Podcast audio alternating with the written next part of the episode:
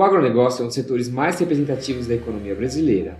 E no ano de 2021, o Brasil continuou se destacando no mercado mundial dos diversos produtos agrícolas, entre eles soja, milho e proteínas. Mas será que o cenário para o próximo ano também é favorável? Eu sou o Vitor Pena e esse é mais um episódio da série especial de podcast sobre perspectivas setoriais da Seleção BB 2022.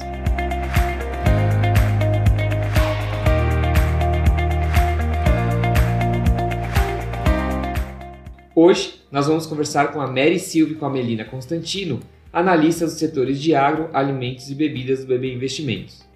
Sejam bem-vindas, Mary e Melina. Olá, Vitor. Um prazer estar aqui. Obrigada, Vitor. É um prazer.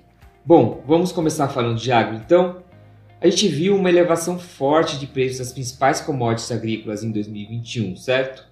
Como ficam as perspectivas de preços para o ano que vem? Bom, Vitor, para começarmos com um pequeno contexto do que aconteceu em 2021, a reabertura das economias estimulou a demanda global por alimentos, ração animal e biocombustíveis, como o etanol de milho e o biodiesel, que sustentou a elevação de preços das commodities agrícolas. Vimos preços de grãos como milho e soja atingirem recordes históricos na Bolsa de Chicago. Mas a pressão para esses preços elevados não veio somente da demanda aquecida. A oferta mais restrita também contribuiu, principalmente no caso do milho. O Brasil é um dos principais produtores de milho do mundo, junto com os Estados Unidos, e uma combinação entre o atraso do plantio da soja, que consequentemente levou ao plantio de milho segunda safra fora do período ideal, e condições climáticas adversas, como a falta de chuvas e a ocorrência de geadas durante o inverno, comprometeram de forma bastante significativa a oferta de segunda safra de milho na temporada 2021, a chamada safrinha. Aqui já vale comentarmos sobre o impacto dessa alta de preços de grãos no custo das empresas que utilizam essas commodities ou os produtos derivados delas, né, como o farelo de milho ou farelo de soja, como insumos de produção, como é o caso dos frigoríficos, por exemplo, mas a gente pode abordar mais sobre essas empresas depois. Voltando a, ao cenário das commodities agrícolas, na segunda metade do ano, as expectativas aí de uma safra bastante satisfatória na temporada 21-22 já contribuiu para a queda de preços internacionais das principais commodities, embora ainda haja preocupações com as condições climáticas. A ocorrência de laninha no Brasil, que traz chuvas acima da média para a região do Cerrado, mais chuvas abaixo da média para os estados da região sul, do país tem sido monitorado de perto aí pelo mercado. Mas mesmo assim, até o momento, e de acordo com o último levantamento da Conab e também do USDA, os volumes de produção de soja e milho devem crescer na safra global 21-22. Além disso, a demanda global por alimentos deverá continuar elevada no próximo ano, principalmente na China, que é um grande consumidor tanto das commodities e seus derivados, como de alimentos. Sem falar que os estoques finais globais devem permanecer apertados o que também contribui para uma pressão altista de preços. Em resumo, esperamos que os preços das commodities agrícolas permaneçam elevados em 2022, embora em um patamar um pouco, mais, um pouco abaixo do que foi visto em 2021. Legal, Melino. O setor de agro realmente está sempre acompanhando o clima de perto aí para ver os impactos ali nas safras, né? E nesse contexto que você falou, né? Qual, é a nossa indicação do setor para a seleção BB 2022? Em 2021, é, indicamos a SLC Agrícola em nossa seleção e para 2022 mantemos a indicação, Vitor. A SLC entregou resultados fortes em 2021, beneficiada aí pelo bom momento do setor agrícola né, e por preços elevados de commodities. A empresa concluiu a aquisição da Terra Santa em julho, é um investimento que deve incrementar aí cerca de 30 a 35% no EBITDA da empresa, é, esse é um outro fator positivo que corrobora aí com as nossas perspectivas favoráveis para a SLC. E aí também os preços de algodão, que é uma cultura relevante né, na receita da companhia, também seguem elevados, com a demanda aquecida pela recuperação da atividade econômica global também e a redução da oferta em razão da menor área plantada nos principais países produtores de algodão.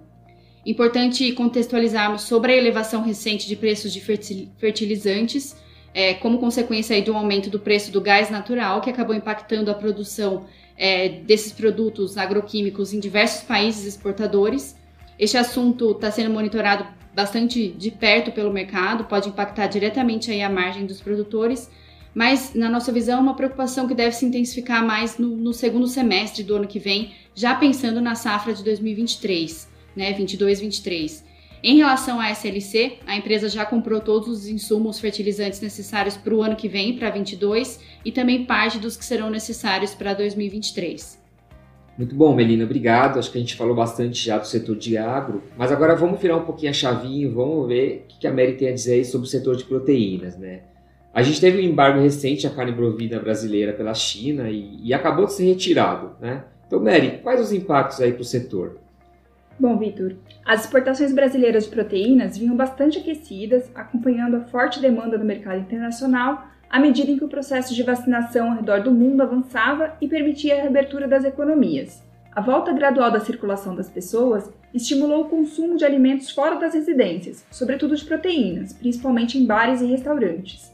Nos Estados Unidos, o incremento do consumo de carnes foi potencializado também pela renda elevada da população. Já a China figurava entre os principais destinos da carne bovina brasileira, mas em setembro, com a confirmação de dois casos do mal da vaca louca no Brasil, os embarques para o país foram suspensos, apesar de não representarem riscos sanitários por terem sido comprovados como casos atípicos da doença.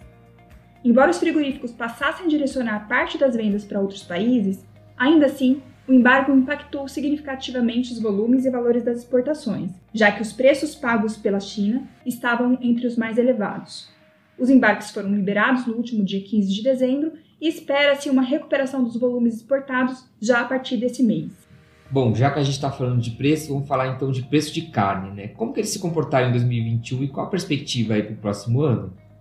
No caso da carne bovina, como falamos, a demanda aquecida nos principais mercados sustentou os preços da proteína em patamares bastante elevados ao longo de 2021, tanto os preços internacionais como no mercado interno brasileiro. Nesse contexto, o consumo de carne bovina no mercado doméstico brasileiro segue enfraquecido já que a piora das condições macroeconômicas, menor disponibilidade de renda e poder de compra da população, tem restringido o consumo das proteínas mais caras, como é o caso da carne bovina, e esse cenário deve se estender para 2022. Vale lembrar que a menor disponibilidade de animais no Brasil em função da aceleração dos abates desde 2020 e pelo impacto do clima adverso nas pastagens em alguns momentos, com estiagens e geadas, e os elevados custos de grãos para terminação em confinamento, fizeram com que o preço da arroba do boi atingissem as máximas históricas nesse ano, afetando o custo dos frigoríficos, mas ainda possibilitando que registrassem margens atrativas. As carnes de frango e suína também tiveram elevação de preços em 2021, refletindo um repasse parcial dos elevados custos de grãos para rações aos preços de venda, como a Melina comentou. As exportações de frango também estão aquecidas, com o consumo internacional elevado, contribuindo para as altas de preços também no mercado interno. Já o cenário para carne suína continua mais desafiador. Em 2021, a China apresentou uma forte recuperação da produção de suínos após controlar os surtos de peste suína africana e implementar uma série de melhorias em sua suinicultura, que se traduziram em um aumento de produtividade. Como resultado, a rápida elevação da oferta de suínos na China derrubou os preços da proteína no país e no restante do mundo, já que com a China abastecida, a demanda no mercado de exportação reduziu. A queda de preços só começou a se reverter parcialmente após a suspensão das vendas da carne bovina do Brasil para a China, que reduziu a oferta total de proteínas no país, impulsionando o consumo de carne de porco. Ainda assim, esperamos que os preços da carne suína sigam mais voláteis em 2022, já que a recuperação total do rebanho de suínos da China está prevista para ocorrer somente em 2023. Legal, Mary. Realmente são muitas variáveis envolvidas, né? A China sempre como um grande ator aí nesse mercado de proteínas transoceânico. E ponderando tudo isso, qual que é a sua indicação aí para o setor em 2022? De fato, são muitos fatores que impactam o setor, tanto regionais como globais, e considerando as perspectivas que comentamos para o próximo ano, nossa escolha para o setor é a JBS. A empresa apresentou excelentes resultados em 2021, capturando o cenário favorável para carnes, especialmente nos Estados Unidos, já que grande parte das suas operações são internacionais. A gente acredita que a JBS continuará apresentando bons resultados em 2022, já que as perspectivas para o consumo das três proteínas nos Estados Unidos no próximo ano continuam indicando crescimento. Além disso, aqui no Brasil, apesar do cenário ainda desafiador para a demanda, principalmente de carne bovina, algumas notícias positivas com o retorno das exportações de carne bovina para a China e uma melhor expectativas para custos, principalmente de grãos, já que não esperamos que os preços de soja e milho disparem como em 2021, trazem uma perspectiva de melhora de margens nas operações da Seara. A gente acredita que a empresa está bem posicionada no setor mundial de proteínas, com as vantagens competitivas de diversificação de proteínas, diversificação geográfica, a escala das operações e marcas fortes, e os resultados robustos de 2021 contribuíram para fortalecer o seu balanço, reduzir o nível de alavancagem da empresa e pagar altos dividendos, que deve se repetir no próximo ano. Legal, Mary. JBS então é o nosso nome aí no setor de proteínas para 2022. E para finalizar, Melina, no setor de alimentos e bebidas, né, a gente tem outras empresas como M. Dias Branco e Ambev. Né? Qual, qual é o cenário para essas empresas? Bom, essa dinâmica que a gente comentou de elevação de preços de commodities, ela também acabou afetando a estrutura de custos dessas empresas, né? Além, sem contar na alta do dólar em relação ao real, que também acabou sendo desfavorável. A elevação do preço do trigo, por exemplo, afetou diretamente aí as operações da M Dias Branco, é uma empresa líder no segmento de massas e biscoitos, né, bastante focada no mercado doméstico. Já a Ambev é bastante sensível a indicadores macroeconômicos, e aí com a queda da renda real das famílias, por conta do, do, aumento da inflação, e ainda considerando as incertezas no mercado por conta dessa nova variante do coronavírus, né, a Omicron, que tem levado a cancelamentos de eventos para o início do próximo ano, como o cancelamento do carnaval, por exemplo, em diversas cidades do Brasil, também pode prejudicar ou reduzir o consumo de bebidas. E aí, por isso, né, em resumo, a gente tem uma visão mais neutra para o setor de alimentos e bebidas em geral. Acho importante citar, é, Vitor, que mesmo com esses desafios em custos, essas empresas, M. Dias Branco e Ambev, entregaram bons resultados trimestrais nesse ano, principalmente nesse último trimestre, no terceiro TRI, é, até melhores do que era esperado pelo mercado, como consequência aí da estratégia comercial que elas adotaram é, no sucesso de repasse de preços, que acabaram compensando parcialmente esse aumento de custos, além de recuperação de, de volumes de vendas. Muito bom, Melina. Realmente você falou uma palavra aí que está afetando não só o setor de alimentos e bebidas, mas diversos outros setores, que é a inflação. Bom, Acho que conseguimos abordar todos os fatores aí do setor bastante dinâmico aí com muitas variáveis, como a Mary e a Melina falaram, mas acho que a gente conseguiu resumir bem nossa visão para o ano que vem. Espero que todos tenham gostado. Mary e Melina, muito obrigado pela participação de vocês. Obrigada, Vitor. Foi um prazer. Obrigada, Vitor. Bom, assim encerramos mais um episódio da série especial de podcast sobre as perspectivas setoriais do bebê para 2022. Lembrando novamente que todo esse conteúdo que citamos aqui está em nosso relatório Perspectivas Seleção Bebê 2022 e o link está na descrição. Até a próxima!